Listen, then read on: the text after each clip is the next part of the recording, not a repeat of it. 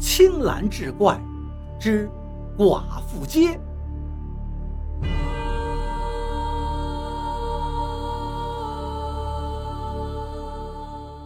赵家村死了个人，哎呀，邪门啊！第四个了呀，惨成个锤子了，能搬就赶紧搬走吧。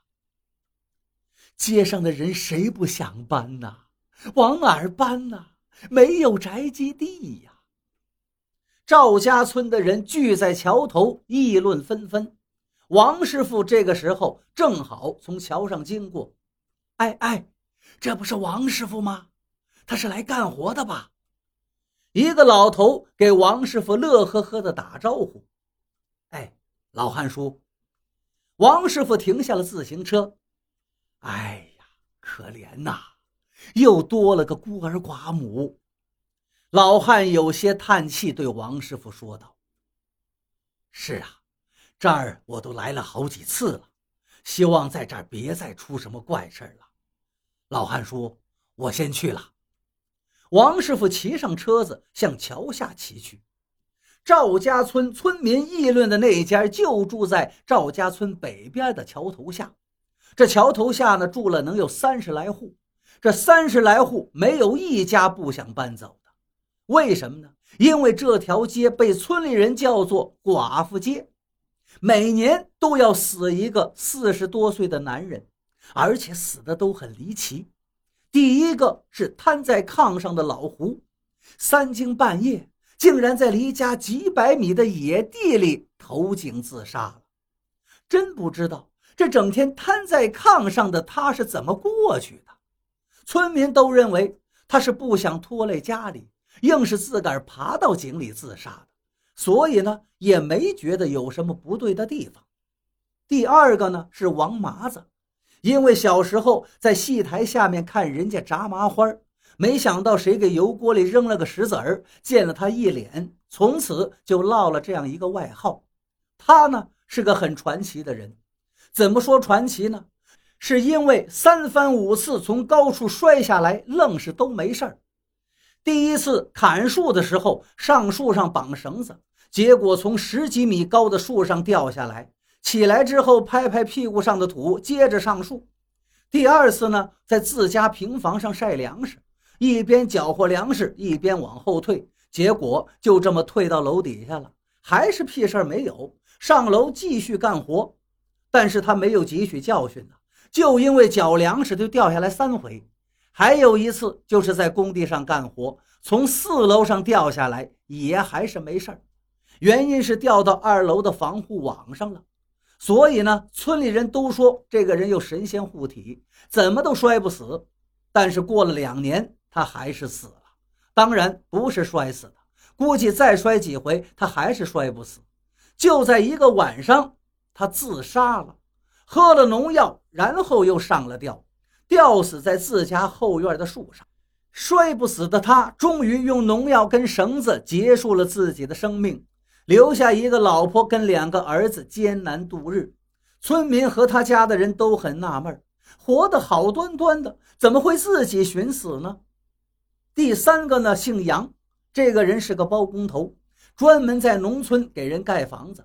据他老婆说，有天一个人在家里喝酒。但非说是跟好几个人在喝酒，喝了两瓶白酒就倒了，倒了之后就再没醒过来。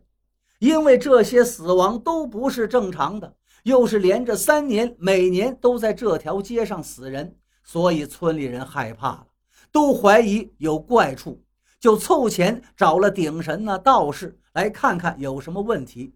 可是呢，也都没看出来个所以然。而今年又死了一个，这是第四个。第四个死的就更加离奇了，他也姓杨，是个泥瓦工。前几天突然疯了，披个麻袋子，光着身子，手拿一把菜刀，说要砍人。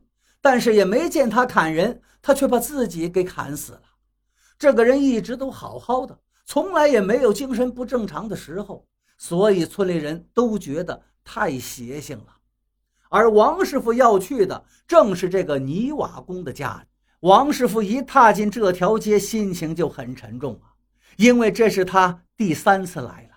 三次来都是给四十来岁的人砌棺材，心里能舒服吗？师傅曾经告诉过他，做棺材画匠这个行当，整天跟死人打交道，遇见那些害人的东西，要尽己之所能把它除掉。所以这次他希望能把这件事情弄个水落石出，今后别再出事儿了。只见门口放着花圈，门框上贴着惨白的对联。几个帮忙的人在摆桌子，亲戚们在院子里说话。一个十来岁的痴痴傻傻的丫头，无精打采地坐在凳子上，呆呆地看着门外。王师傅站在杨家大门口，心里感慨着：“哎呀，又多了一个没爹的娃呀！”有个帮忙的人看见王师傅了，急忙放下手中的活，把王师傅招呼到屋子里，喊杨家的人过来跟王师傅见面。因为中午十一点半开始晨练，这个时候才刚十点，也没什么事情，所以杨家的一个堂哥就坐在后院僻静处跟王师傅聊了起来。他哥呀，我问句不该问的话，你别见怪啊。王师傅问道：“王师，你想问啥就问吧。”他堂哥挺干脆。这个事情到底是咋回事啊？年轻轻的，我听说是疯了，自己把自己砍死，真是这回事啊？王师傅小心的问道。唉，堂哥叹了口气，可不就是这么回事吗？自己把自己头都快砍掉了！就在桥头跟前派出所来了，经过分析说就是自己砍的，这条街。在这之前不都死了三个了吗？我觉得这事情也没有这么巧的，一年一个，还都是四十来岁的男人。我觉得是有东西在害人呐。王师傅压低了声音道：“你家这侄子的死……”王师傅还没说完呢，堂哥就打断了他的话：“可不是嘛，我村里的人从去年就怀疑了。”去年那个姓杨的，说起来还是我本家，在他死之后，我村里的人还叫了些顶神道士啥的，有的说是风水不好，有的说是恶鬼作祟，反正就是没看出到底是什么问题。谁想到今年又轮到我这兄弟了？你兄弟死之前有没有什么反常？不是一直都好好的，咋就突然疯了呢？王师傅。问道。